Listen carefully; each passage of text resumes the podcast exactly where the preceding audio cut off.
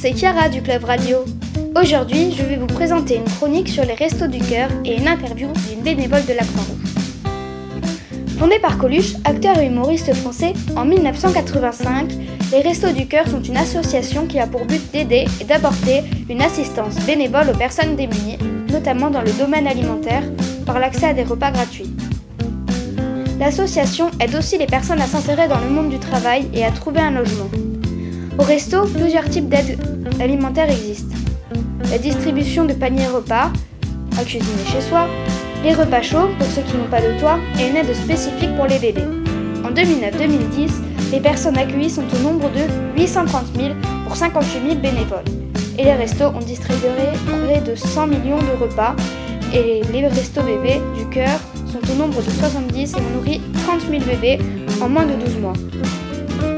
Les bénévoles des Restos du Cœur accompagnent les enfants dans leurs devoirs, peuvent aussi les aider en leur offrant des produits divers, savons, dentifrice, etc., peuvent fournir des logements, proposent un espace de partage et d'échange avec d'autres parents, des bénévoles souvent expérimentés, etc.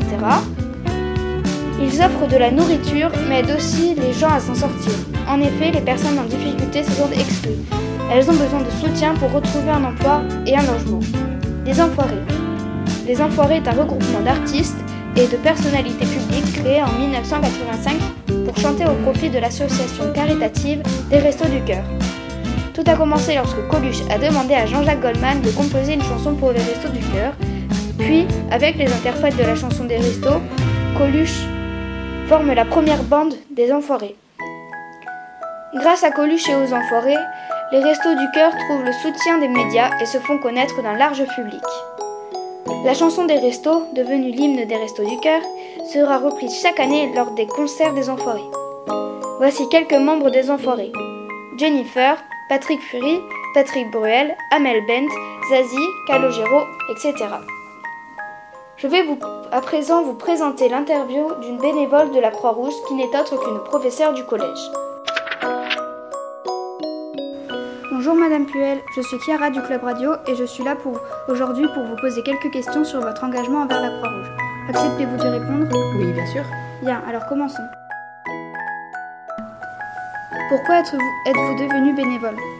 Alors j'ai commencé le bénévolat il y a très longtemps et euh, ben, j'avais du temps à, donner et euh, je me suis dit que euh, ça pouvait être intéressant d'aller au contact des autres.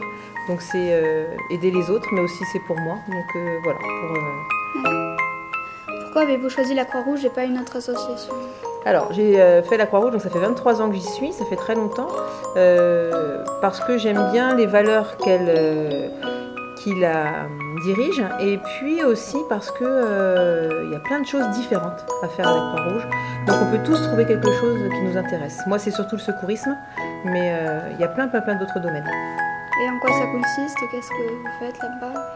Alors moi c'est essentiellement donc du secourisme, donc euh, quand il y a une, manifestation sportive ou quand il y a, euh, euh, je sais pas, ouais, un match de foot, une course sur un circuit, bon, dès qu'il y a un regroupement de personnes, la loi oblige entre guillemets les organisateurs à avoir un, des secours sur place. Donc il y a la Croix-Rouge, mais il y a plein d'autres associations qui font du secourisme et qui donc aident les gens s'ils se blessent, s'ils font un malaise.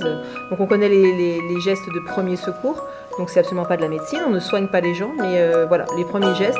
Et après, s'il faut les envoyer euh, ailleurs voir un médecin, on, les dirige vers un médecin. Il y a autre chose à faire des fois? Alors à la Croix-Rouge, oui, globalement, il y a plein plein d'autres choses à faire. Donc là, c'est tout ce qui est urgence et secourisme, mais il y a toujours, il y a aussi l'aspect social. Donc euh, avec alors dans le désordre, il y a les maraudes. Donc les maraudes, c'est le soir quand euh, on va dans la rue pour rencontrer des SDF, donc pour leur proposer quelque chose de chaud quand c'est en hiver, ou bien une boisson fraîche quand c'est en été, euh, pour leur demander s'ils ont besoin de vêtements, s'ils ont, besoin de quelque chose, quoi qu'ils aient besoin, on peut, euh, on peut essayer en tout cas de leur fournir. Et essentiellement une écoute aussi, un contact un petit peu humain. Donc ça c'est ce qui est social. Il y a, dans le social, il y a aussi l'accueil écoute. Là c'est le matin, les gens savent qu'ils peuvent aller à un endroit spécifique à Toulouse. Et là, encore une fois, on les accueille, un temps pour parler avec nous, pour euh, recevoir des vêtements, pour euh, tout ce dont ils ont besoin. Il y a les liens euh, intergénérationnels, donc il y a des actions aussi qui se font avec des jeunes de ton âge et des personnes âgées en maison de retraite. Donc on peut faire, alors il y a des karaokés, il y a des temps de jeu, il y a, y a aussi la domiciliation postale. Donc c'est des gens qui sont dans la rue, qui n'ont pas de domicile fixe, mais ils ont bien du courrier. Donc il y a un endroit où euh, ils reçoivent leur courrier. C'est des bénévoles qui trient le courrier, qui leur distribuent le courrier. Il y a plein, plein, plein de choses différentes à faire à la Croix-Rouge. D'accord. Euh, quand a-t-elle été créée cette association? Alors ça, c'est Henri Dunant qui l'a créée. Si je ne me trompe pas, ça remonte à 1853, lors de la bataille de Solferino. Il a, il a était face à la détresse des militaires qui étaient laissés là, au milieu du, du, des, terrains du champ de bataille, et euh, qui n'étaient pas secourus, alors qu'ils auraient pu être secourus et auraient pu survivre. Bref, il n'y avait pas d'organisation de secours.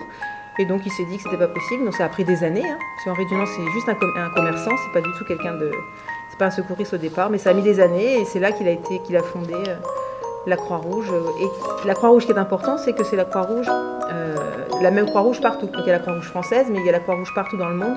Elle a les mêmes valeurs, les mêmes principes, et elle fonctionne de la même façon dans tous les pays. D'accord. Et pour finir, quels sont les principes fondateurs? Alors les principes fondateurs de la Croix-Rouge, il y en a sept. Je les connais par cœur.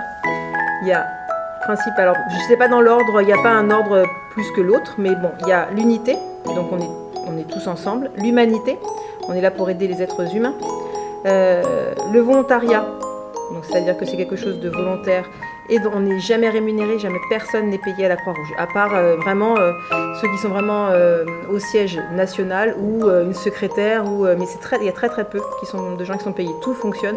Par exemple, à Toulouse, on est 700, presque 700, 680 bénévoles, il n'y en a pas un qui est, qui est payé. L'indépendance, c'est-à-dire que la Croix-Rouge est indépendante de tout parti politique, de tout parti, de tout clan, c'est-à-dire pendant la guerre, la Croix-Rouge, elle va aider aussi bien, euh, enfin tout le monde, elle va aider euh, les, adversaires, les, enfin, elle va pas choisir un camp, elle va pas être pour un pays ou un autre, elle va soigner tout le monde. L'universalité, euh, la neutralité, elle ne peut pas prendre parti. C'est-à-dire que pendant en temps de guerre, même si la guerre se passe par exemple en France, quelqu'un de la Croix-Rouge devra aller secourir l'ennemi entre guillemets et ne devra pas prendre parti. Elle devra rester neutre. Et l'impartialité, ça fait un peu partie de la même chose, c'est-à-dire que la, Croix-Rouge ne peut pas donner son avis. Et moi, quand je porte l'uniforme de la Croix-Rouge, je ne peux plus donner mon propre avis. Je porte l'uniforme de la Croix-Rouge, je dois rester neutre et ne, ne rien exprimer de particulier. D'accord, merci beaucoup d'avoir répondu à mes questions. Avec plaisir.